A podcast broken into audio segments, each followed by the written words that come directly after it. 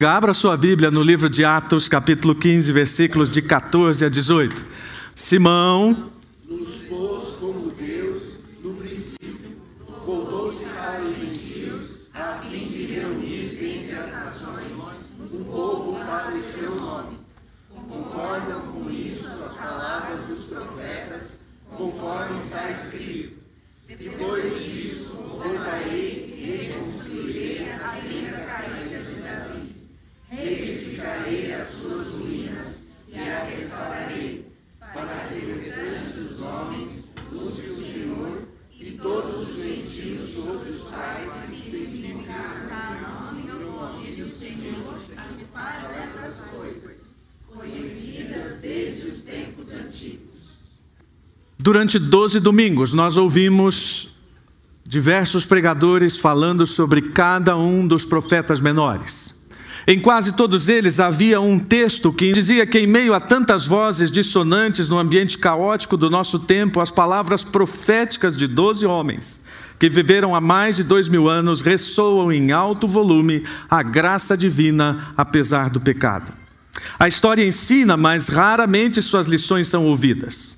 Tantas vezes no passado, o chamado ao arrependimento foi acompanhado de repreensão dos mesmos males que hoje contaminam nossas famílias, a sociedade, estruturas políticas, valores econômicos, cultura, códigos morais e até mesmo a religião. Mas dias melhores virão. A encarnação é o movimento presente da restauração do relacionamento da humanidade com Deus, ecoando desde já, por meio de Cristo, a justiça e a esperança de um futuro maravilhoso. Quando começamos esta série de pregações, eu disse que nosso grande desafio seria como conectar a mensagem dos profetas menores com a nossa realidade, já que isso parece tão distante. E não apenas distante. É uma parte da Bíblia que normalmente nós não damos atenção. A maior parte dos crentes lê Salmos, não é isso? Claro que tem aqueles crentes bem intencionados que todo início de ano fazem um propósito de ler a Bíblia toda em um ano. Então começam animados em janeiro e Gênesis. A coisa vai bem enquanto vão as histórias e a história de José. E aí eles começam um êxodo, ok, um pouquinho mais desanimados. E então Levítico, o sujeito diz: bom, é melhor voltar para Salmos. Se ele não conseguiu passar dali, não vai chegar nos profetas menores. Ele vai ler os evangelhos, mas vai deixar Apocalipse de lado. Talvez leia as cartas em alguma escola bíblica. Mas profetas menores. Mas quando nos debruçamos sobre a mensagem dos profetas menores, nós vemos que não há coisa mais atual do que a mensagem que eles pregaram. Se qualquer um desses homens estivesse pregando em Brasília, eu disse isso no começo, o contexto seria diferente, mas a mensagem seria a mesma. Se ele estivesse pregando na Praça da Sé, o contexto seria diferente, mas a mensagem seria a mesma.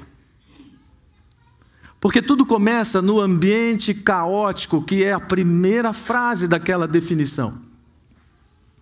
E o que define o caos desse ambiente? Muito simples. A insistência do homem em achar que é o centro de todas as coisas. A insistência dos profetas menores é dizer o contrário. O centro de todas as coisas é Deus e o problema do homem é o seu coração. Eu disse até em uma das mensagens que o coração do problema é o problema do coração. Falando devagar para dar tempo de você pensar. O coração do problema é o problema do seu coração, do meu coração. É essa a grande divergência do nosso tempo. É essa a grande diferença que está a todo tempo batendo na nossa cabeça e que os homens de Deus, ao longo de toda a história, fizeram questão de enfatizar e alguns pagaram com a vida por isso. Então, quando nós fazemos uma recapitulação de tudo aquilo que foi falado, nós encontramos lições preciosas a respeito da pessoa de Deus. Porque a grande lição que salta de todo o exame dos profetas menores é o caráter de Deus sendo lembrado. O caráter de Deus sendo ensinado energicamente. De tal forma que em tantas passagens é possível ver cada um dos profetas dizendo: Deus é autossuficiente. Deus não precisa de ninguém. Essa história de dizer que nós fomos criados porque Deus estava se sentindo sozinho, tadinho, tão entediado. Não. Nós fomos criados porque Deus partilhou conosco seu amor e sua alegria e nos fez participantes da sua glória. E num mundo em que insiste em fazer do homem o centro, isso precisa ser lembrado. Tanto quanto que Deus é imutável em sua natureza e propósitos. Eu sei que isso é uma dificuldade para nós. Porque talvez você tenha dificuldade para lidar com a sua variação de humor amanhã, na segunda-feira de manhã. E isso parece muito paradoxal em relação a um Deus que é imutável, a um Deus que mantém seus propósitos, ainda que eles nos pareçam desconhecidos. Mas se nós quisermos realmente entender estas coisas, nós vamos ver que essa, na verdade, é uma das fundações da alma humana. Às vezes eu pergunto coisas para minha esposa, ela me pergunta, a gente fica fazendo aqueles exercícios filosóficos, né? E eu digo assim, por que a gente gosta tanto de coisa antiga, de coisa vintage? Você fala assim, ah, eu não gosto não, pastor. Há um tempo atrás eu estava conversando com um amigo e dizendo assim para ele, rapaz, tinha vontade de ter um, um Fusquinha bonitinho, assim, antigo. Eu falei, eu não, pastor, eu tinha vontade de ter uma Mercedes. A minha resposta é que nós temos esse apego àquilo que é antigo, porque a nossa alma carece de referências imutáveis. Nós estamos num mundo de mudanças tão rápidas que nós clamamos por algumas coisas que sejam estáveis. E ao longo da mensagem dos profetas menores é possível ver cada um deles pontuando. Olha, apesar de tudo que está mudando, apesar de todos os poderes políticos, apesar da geopolítica mutante, Deus continua imutável. Deus tem pleno conhecimento de tudo que vai acontecer, de todas as circunstâncias. Você pode achar isso exagerado demais. Eu não acho. Vou citar para você uma coisa que eu corro risco de ser trucidado depois, mas eu vou falar. Eu precisava comprar essa semana grampos para o meu grampeador. Quer saber que coisa mais insignificante que isso? O que eu tenho lá no escritório em casa. E então eu passei uma vez em frente à loja, minha esposa disse: Você não precisa comprar? Ah, agora não vou entrar. E passei duas vezes, e passei três vezes, e passei o domingo passado de novo lá no shopping, porque eu passei na frente da loja e falei: Vou entrar? Não, não vou entrar, vou para casa. Na segunda-feira ganhei uma caixa enorme de grampos de grampeador. Aí você fala, mas isso é exagerado demais. Eu não sei, depende da sua concepção de Deus. Porque a concepção que a Bíblia nos dá é que Deus é um Deus absolutamente controlador daquilo que é macro e daquilo que é micro. De tal forma que nada lhe escapa e nada está escondido, e de tal forma que qualquer uma das circunstâncias que seja relativa a nós está sob o domínio dele. E isso não poderia ser diferente, porque se ele quer salvar a humanidade, não poderia ter a humanidade fora do seu controle.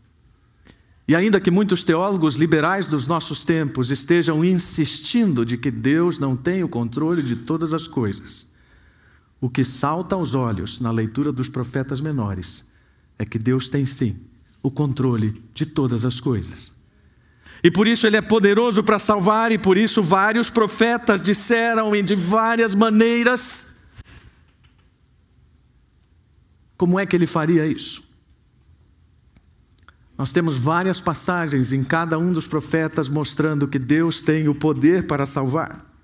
Por exemplo, lá em Oséias capítulo 13, versículo 4, ele diz: Eu sou o Senhor, o seu Deus, que os tirou do Egito. Vocês não reconhecerão outro Deus além de mim, pois não existe outro Salvador. Lá em Joel ele diz: Mas todo aquele que invocar o nome do Senhor será salvo. E em Sofonias ele diz: Pois o Senhor teu Deus está em seu meio e ele é um Salvador poderoso. Mas nós aprendemos também ao longo desses doze domingos que as palavras proféticas desses homens revelam que Deus é um Deus relacional. É aquele Deus que na boca de Amós está dizendo assim: diz o Senhor ao povo de Israel: busquem-me e vivam. Relacione-se comigo. Mas esse negócio de relacionamento é complicado, né? Porque como lidar com Deus se eu não consigo lidar com o pessoal que está lá em casa? Como estabelecer uma relação efetivamente satisfatória sob todos os pontos de vista, quando eu próprio não me sinto apto a relacionar-me, nem mesmo no nível humano? Qual é a nossa tendência? É fragilizar, é diminuir, é tentar olhar para essa coisa de relacionamento com Deus e dizer: não, não é bem assim. Os pastores são exagerados. Pastores gostam de supervalorizar a sua, sua mensagem, então eles ficam fazendo de tudo para ou colocar enormes dificuldades relacionais do homem com Deus, ou para facilitar ao máximo essas mesmas relações.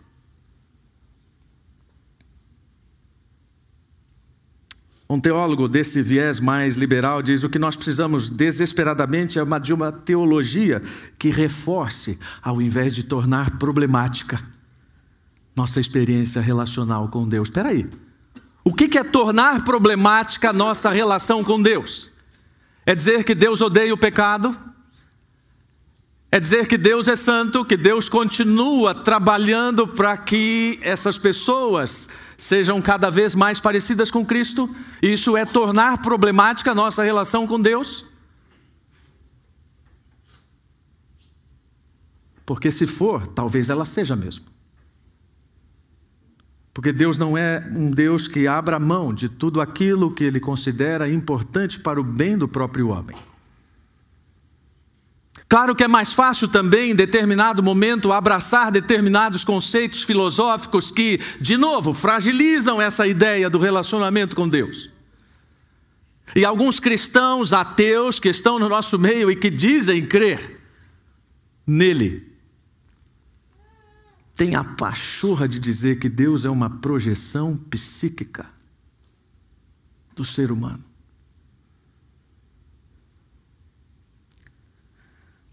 Palavras proféticas desses homens evidenciam exatamente o contrário. Deus é um Deus que vem agindo na história. E que revelava, isso aos profetas, lá em Amós. O profeta diz: Certamente o Senhor soberano não fará coisa alguma sem antes revelar seu plano a seus servos, os profetas. Os profetas eram testemunhas oculares de tudo aquilo que estava acontecendo e de tudo aquilo que eles tinham anunciado como verdade de Deus. De tal forma que eles diziam: se aquilo que eu falar não acontecer, então isso não veio de Deus. Mas se acontecer, pode colocar aí, está escrito.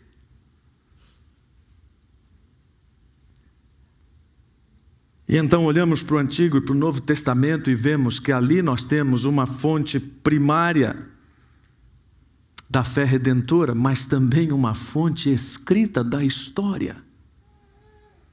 De tal forma que a história é a arena moral na qual a criação de Deus vai sendo redimida e julgada ao mesmo tempo, numa espécie de antecipação irreversível do final dos tempos. Você pode não crer em Deus, você pode duvidar de que Deus seja tudo isso do que eu estou falando.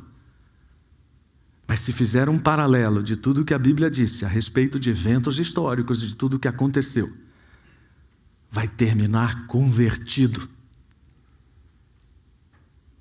Não me lembro agora, mas me ocorre o nome de um geógrafo que era revoltado com Deus, revoltado com a Bíblia, e se propôs a estabelecer sua tese acadêmica mostrando que todas as indicações geográficas da Bíblia eram imprecisas ou incorretas. Ao longo do estudo, aquele homem foi descobrindo o contrário, que na verdade as indicações da Bíblia eram corretas e que o conhecimento dele era insatisfatório. E ele então se torna um cristão. E tantos outros livros que poderiam ser indicados, na verdade, voltamos sempre ao mesmo ponto. O questionamento dos propósitos de Deus, na verdade, revelam nossa desconfiança.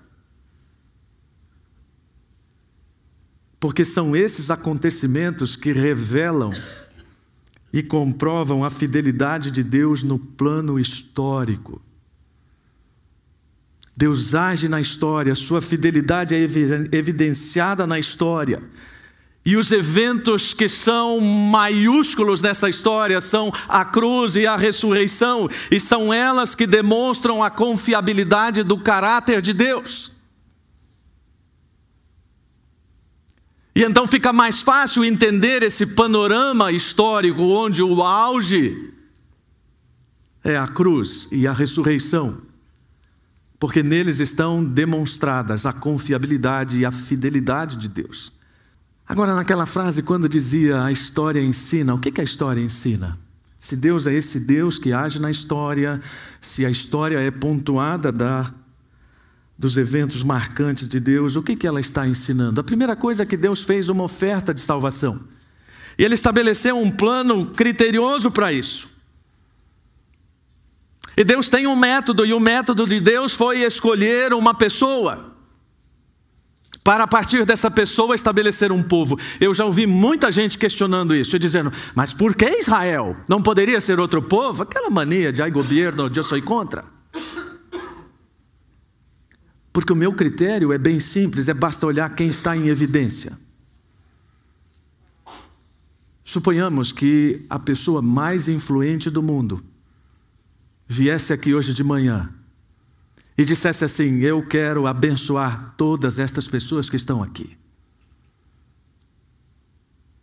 E abençoar como? Da forma mais ampla que vocês possam imaginar. Mas eu vou escolher um Marco Bento. O Marco Bento vai ser o meu representante.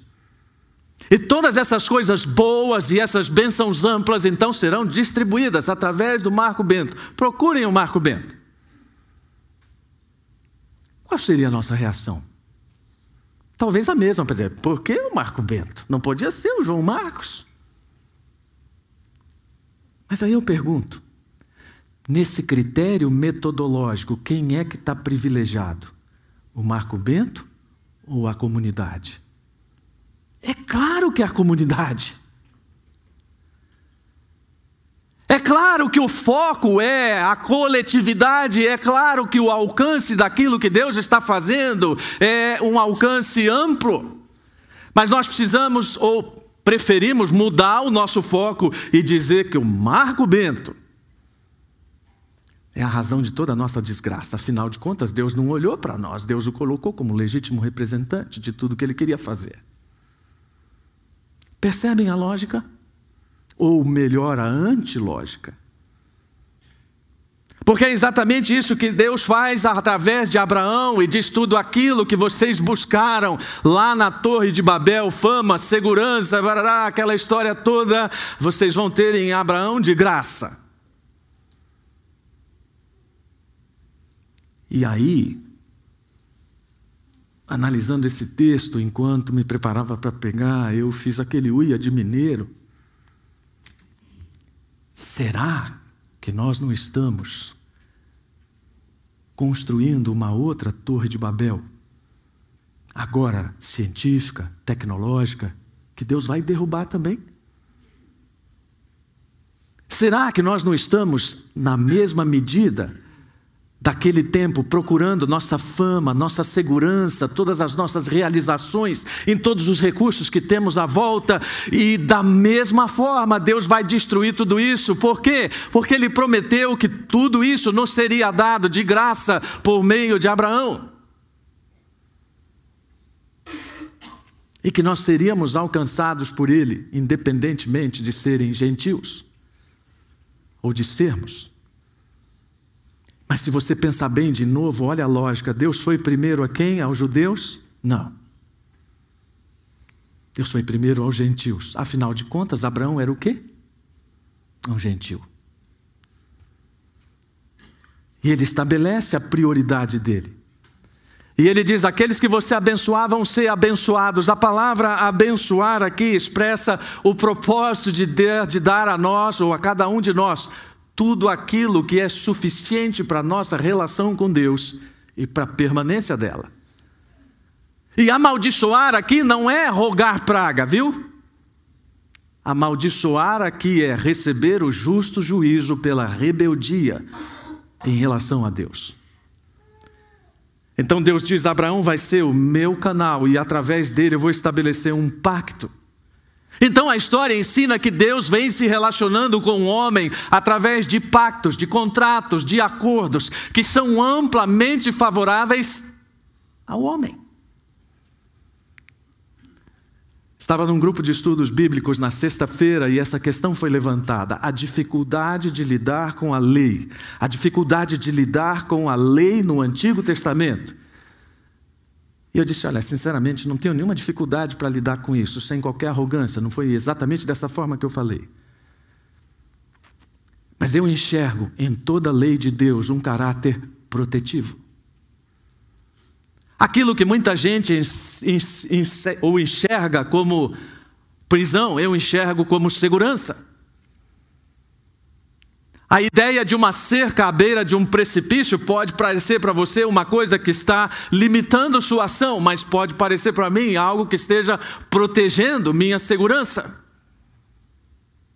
E então, quando eu olho para todas aquelas leis, aquele livro de Levítico que você não conseguiu ler quando começou a ler a Bíblia no começo do ano, eu vejo uma porção de expressões do cuidado de Deus por um povo. Mas é claro, é um Deus que não precisa ficar explicando. Eu também tenho uma forma bem simples de dizer isso. Quando você diz ao seu filho, não coloque o dedo na tomada, você não dá uma aula para ele sobre geração de energia elétrica, distribuição de energia elétrica. Mas quando aquela criança em coloca o dedo na tomada e toma um choque, ela descobre na prática o que é energia elétrica. De tal forma que Deus não precisa ficar explicando cada coisa que Ele determina como lei ou como pacto, Ele simplesmente, simplesmente diz: não faça. E nisso eu sugiro a todos os juristas, eu vivo sugerindo, quem sabe um dia a ideia cola e alguém faz isso, fazer uma pesquisa acadêmica sobre a superioridade do código jurídico determinado por Deus ao povo de Israel, mais que o código de Hammurabi, mais que todos os outros códigos legais da antiguidade.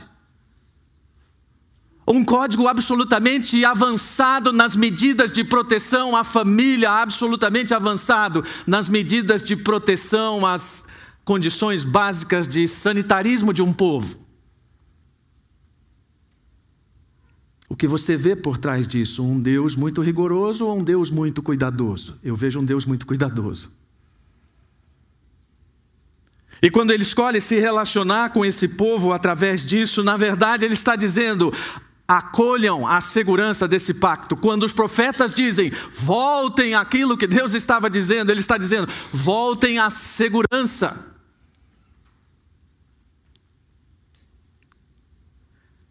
É por isso que não é correto dizer que a graça está no Novo Testamento. Deus sempre foi gracioso. Deus sempre estabeleceu códigos e ele continua executando todos os seus movimentos, baseados na graça.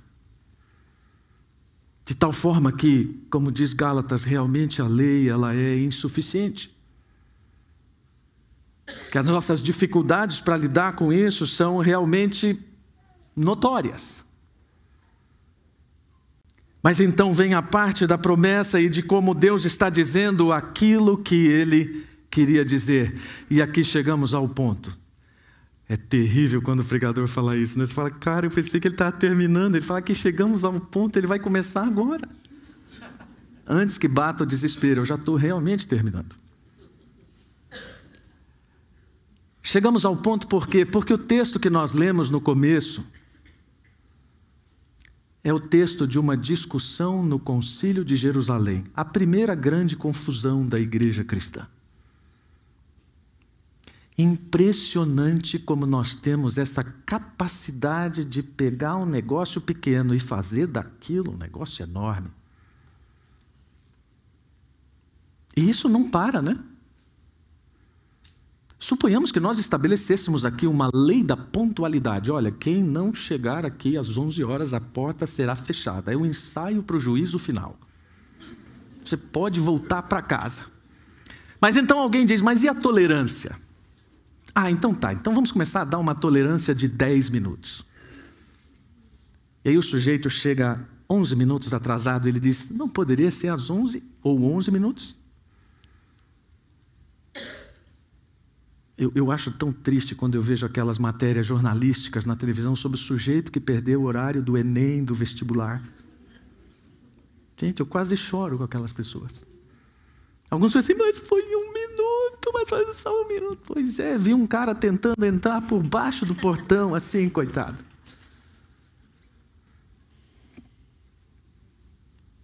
Tiago vai dizer o seguinte: na verdade, vocês estão preocupados com esse negócio, mas vou explicar como é que é essa coisa no plano grande. Porque no plano grande o que Deus falou é o seguinte: através dos profetas. E aí ele vai para os profetas para provar com a Bíblia, porque sempre tinham essa preocupação. Deus falou através dos profetas que ele ia restaurar a tenda a casa caída de Davi, e através dessas pessoas toda a humanidade iria buscar a Deus. Tiago sai da questão pequena e vai para o amplo e mostra qual é o grande propósito de Deus. E com isso ele dá um resumo daquilo que os profetas disseram. Mas o que é que mesmo os profetas disseram? Bom, além de falar sobre Deus, eles falaram que o grande propósito de Deus é restaurar a humanidade, primeiro restaurando a casa de Davi, para que depois então todos o busquem. Como disse o pastor André no domingo passado ou retrasado, há uma grande tensão teológica em todos esses textos. E eu compreendo essas diferentes interpretações do texto. Mas para mim não é dificultoso compreender que Deus tenha propósitos para Israel e que Deus tenha propósitos para a igreja. E que eles estejam sendo cumpridos e que eles estejam em movimento exatamente para mostrar esse controle soberano de Deus, como diz o próprio Tiago, o irmão de Jesus, um dos apóstolos mais respeitados. Para dizer aquele que tornou conhecidas estas coisas, agora não mais somente aos profetas, mas para todos nós. Você fala, ok, mas o que eu tenho com tudo isso que você falou? O que, que eu tenho com aquela parte de dias melhores virão? Cadê que eu não percebi ainda? Vamos fazer uma breve retrospectiva aqui de alguns textos que mostram qual é esse caminho. O primeiro deles, em Miqueias, diz: Ó povo, o Senhor já lhe declarou o que é bom. E o que ele requer de você que pratique a justiça, ame a misericórdia e ande humildemente com o seu Deus. E se você não está fazendo isso, Oséias diz: portanto, voltem para o seu Deus. Pratiquem o amor e a justiça e confiem sempre nele. Na verdade, doze sermões foram, foram pregados com esse objetivo de dizer: voltem para Deus. Esqueça sua autossuficiência, esqueça seu orgulho, abandone seu pecado, volte para Deus porque essa realidade vai triunfar. Lá em Abacuque 2,14, ele diz: Pois assim como as águas enchem o mar, a terra se encherá do conhecimento da glória do Senhor. E lá em Malaquias ele diz: então vocês verão outra vez a diferença entre o justo e o mal, entre o que serve a Deus e o que não serve. E em Malaquias, outra palavra de esperança no capítulo 4: Mas para vocês que temem o meu nome, o sol da justiça se levantará, trazendo cura em suas asas, e vocês sairão e saltarão de alegria como bezerros soltos no pasto. E então Zacarias e o Senhor será rei sobre toda a terra. Naquele dia haverá um só Senhor e somente seu nome será adorado. Isso parece uma grande sinfonia, em movimentos crescentes, e esse texto de Zacarias é o último, quando isso termina, os acordes finais, você diz: Eu quero fazer parte desse negócio. Então, tem a questão da primazia de Cristo na sua vida. Tem a questão de abandonar tudo aquilo que Deus não faz questão de ver na sua vida. Tem o problema da igreja. Problema por quê? Porque para muita gente é problema ser parte da igreja. Problema de ser parte da comunidade dos salvos e como nós estamos às vésperas da nossa comemoração de 10 anos. Eu fiz uma paráfrase de um texto de um compositor de um hino. E essa paráfrase, que pode muito bem ser a nossa definição de vocação como comunidade batista em Moema, diz: Deus nos chama para sermos a comunidade do amor encarnado, que avança na direção do reino de Deus, no clímax da história, sendo uma bênção para o mundo. Contudo, mesmo para dar pequenos passos nessa direção, nossa vida terá de estar mais profundamente arraigada na cruz e na ressurreição, e clamar pela ação capacitadora do Espírito, e assim refletir o seu poder em todos os lugares que estivermos. Amém? Amém comunidade transformadora, pessoas transformadas, tudo por causa de Cristo. O que os profetas queriam dizer é: não deixem que as coisas sejam como antes. Voltem para Deus. E nós podemos dizer hoje: não deixem que as coisas sejam como antes. Voltem para Deus. Reconciliem-se com Cristo ou até aceitem a Cristo. E com isso descubram qual é o grande propósito de Deus para a sua vida. Isso foi enfatizado pelo menos uma ou duas vezes em alguns dos sermões. E eu quero concluir a exposição sobre os profetas menores com essa frase. Do Christopher Wright, costumamos perguntar onde Deus se encaixa na história da minha vida, quando a verdadeira pergunta deveria ser: onde a minha pequena vida se encaixa na grandiosa história da missão de Deus. Daqui a pouco nós vamos ver algumas pessoas aqui na frente dando um testemunho diante desta comunidade, dizendo: Nós descobrimos onde a nossa pequena história se encaixa na grandiosa história da missão de Deus. Esse é um momento que eu poderia pedir para você levantar a mão, que eu poderia, poderia pedir para você vir aqui à frente. Mas eu quero pedir só que você abaixe a sua cabeça, feche os seus olhos. E se você estiver distante da vontade de Deus, diga para Deus: Senhor, me ajuda a voltar para o Senhor.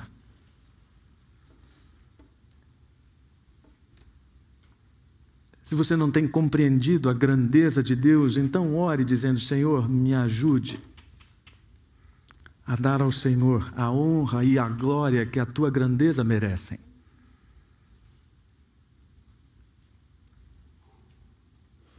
E por fim, peça também para que Deus lhe dê um coração de fé na revelação escrita de Deus, que é a Sua palavra na suficiência, na autoridade dela, para que você seja plenamente confortado em todas as suas verdades. Pai, nós sabemos que a tua palavra ela é transformadora. Mas é claro que nós criamos vários mecanismos para ficarmos à parte do que o Senhor quer nos falar. Às vezes, alguma hipocrisia religiosa, algum ativismo, coisas que nos colocam numa pretensa e falsa segurança em relação àquilo que o Senhor quer. Medos bobos, como que o Senhor nos mande para um lugar distante para fazer coisas que não gostaríamos de fazer, ou para termos de deixar vícios e pecados de estimação que não queremos deixar. E vamos então administrando, entre aspas, uma vida religiosa, sem Deus no coração. Perdoa-nos. Ajuda-nos a voltarmos para o Senhor, para que nada mais seja como antes. Em nome de Jesus. Amém.